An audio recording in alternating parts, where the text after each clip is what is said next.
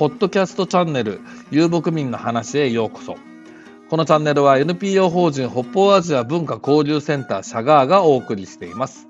このチャンネルでは北アジア地域のモンゴル、カザフ、トゥバなど遊牧民族の文化に関する、もしくはそれらに付随する話をダラダラダラダラと話をしています。過去に YouTube や Facebook ライブなどで公開した録画などから短く切り出した番組などもありますので、それらは一つの番組で、順番に聞いた方が話はわかりやすいかと思います。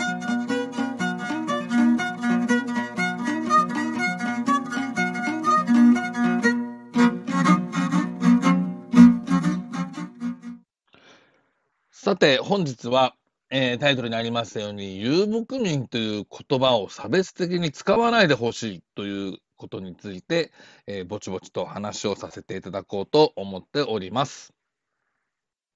えー、先日まで、先日までっていうのはほんの2日ぐらい前ですか、あの、イベントツアーで全国あちらこちら回って、モンゴルの民話ライブ、モンゴルの馬頭琴と、えー、話と、話ってあの、口編に新しいってね、あの、こちらの番組に使ってる話の文字ですけれども、と銘打ちまして、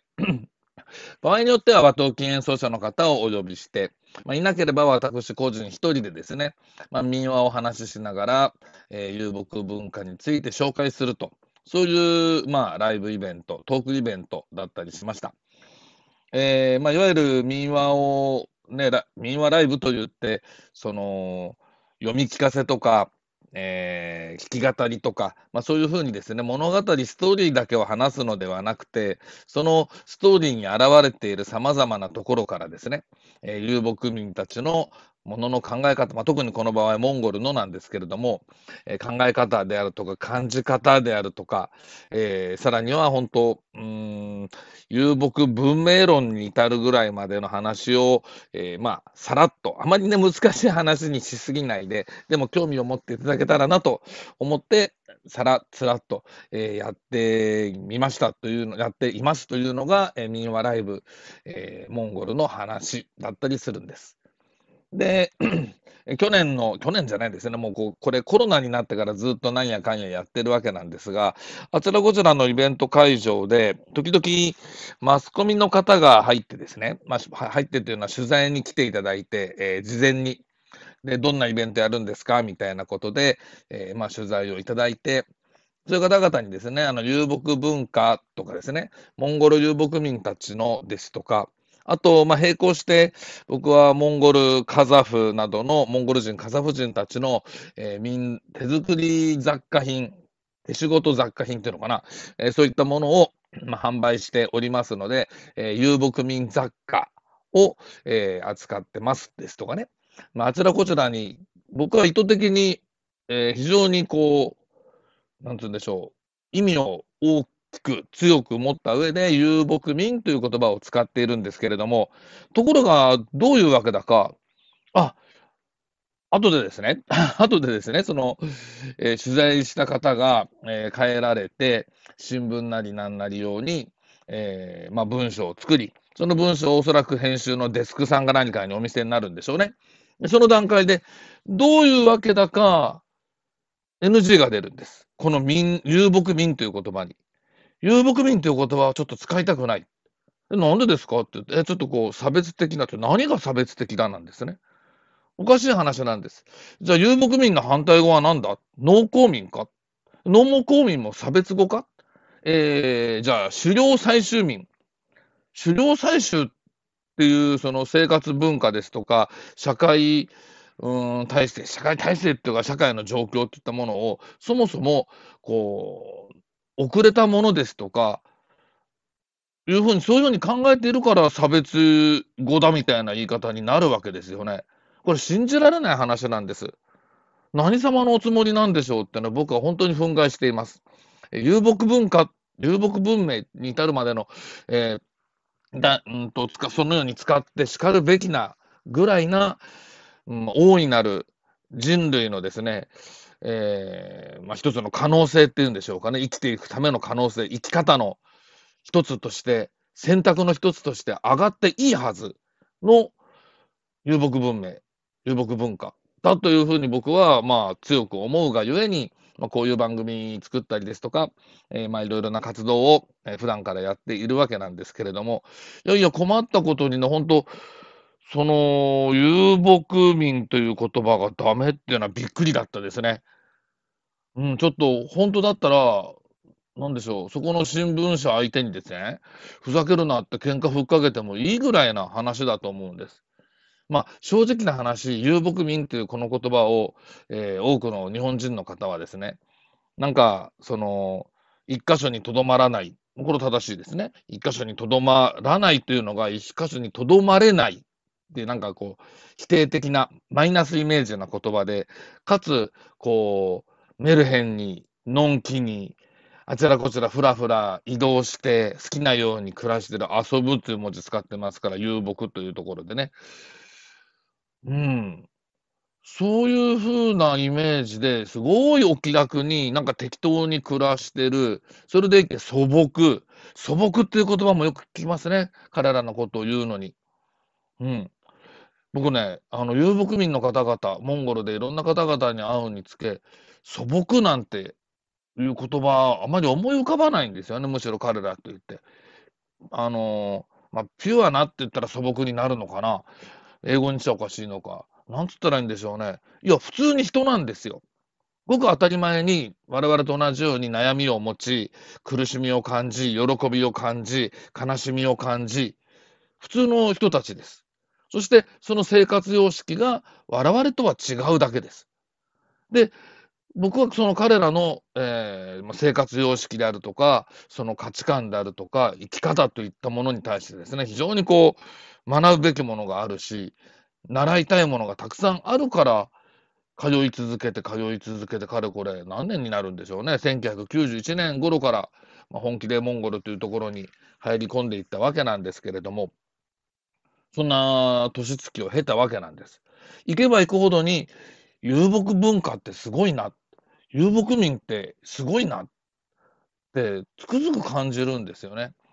で例えば今度は僕が日本で、まあ、そういう草原地域、まあ、大河ですとかね、ゴビ砂漠ですとか、あと、アルタイ山脈地域なども含めて、えー、そういう遊牧民と呼ばれる方々が暮らす土地に行っての、えー、見聞きしたことをたくさん、ああだこうだ、ああだこうだ、わあだわあだと話をする。もしくは、えー、写真集みたいなものを出す。インターネット上でやいのやいのと紹介する。などなどやっているわけなんですね。そうしますと、時々いるんですよ。あのー、なんで西村さんはモンゴルのそんな遊牧民ばかりのところにを紹介するんですかモンゴルのウランバートルという町について何で紹介してくれないんですか？モンゴルのウランバートルだって発展してるんですよ。とまあ、結構憤慨される方がいてですね。なんかこうクレームをつけてくるんです。えちょっとか、ちょっと待ってください僕思うんですね。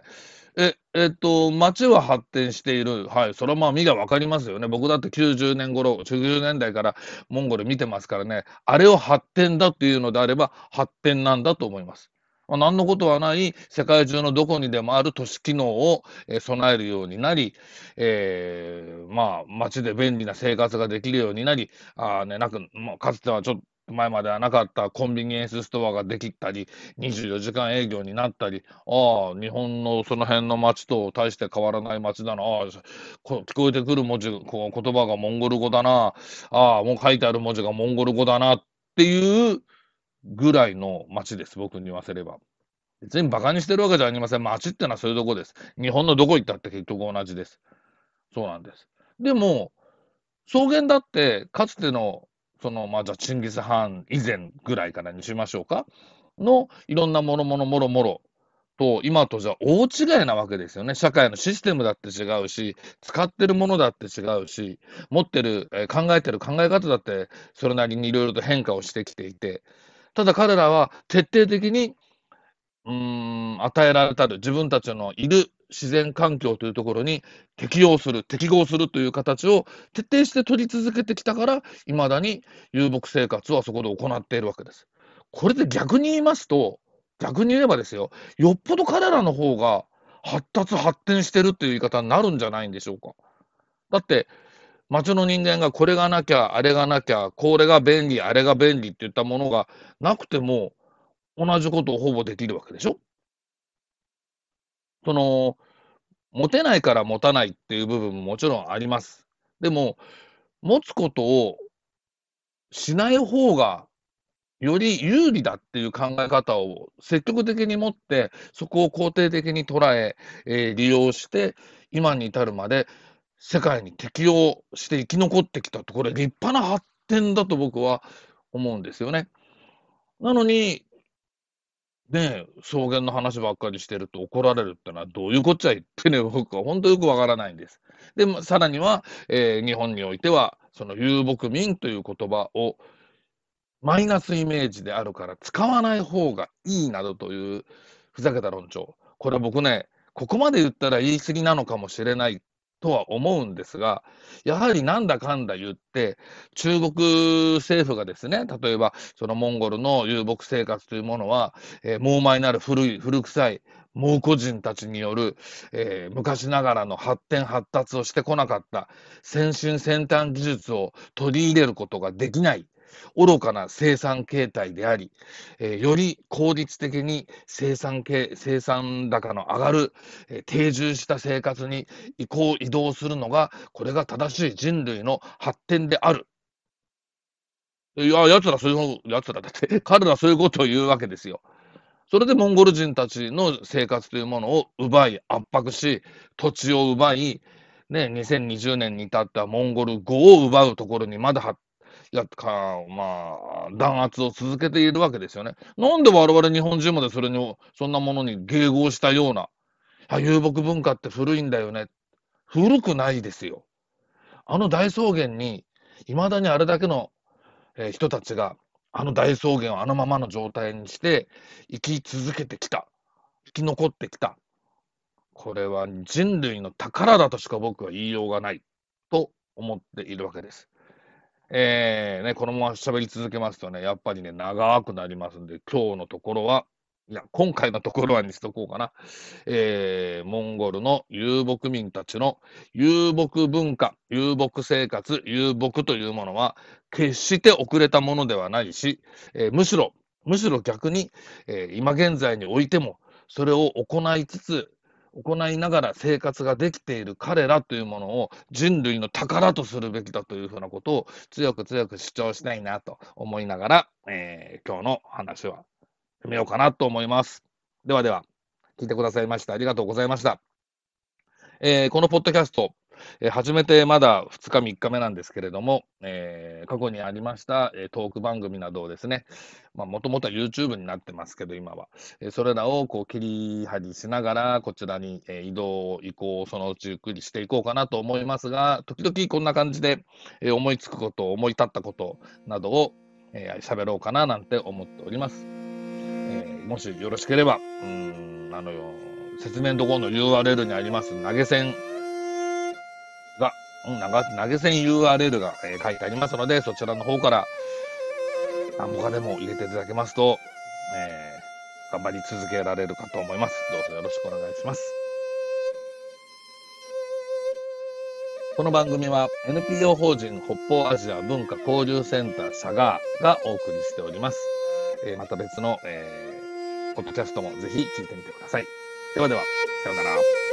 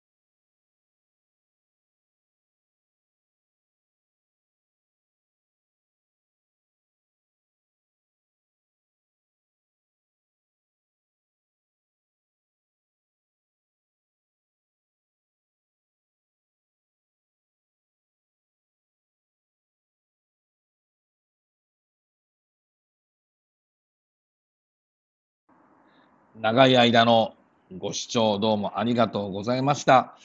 えーこれにて、遊牧文化よろず話2023年3月10日、垂れ流した2時間ちょっと分の、えー放送、これにて終了となります。えー感想などお寄せいただけると幸いです。この番組は NPO 法人北方アジア文化交流センターシャガーがお送りしております。ではではまた次の番組お楽しみにしていてください。どうもご視聴ありがとうございました。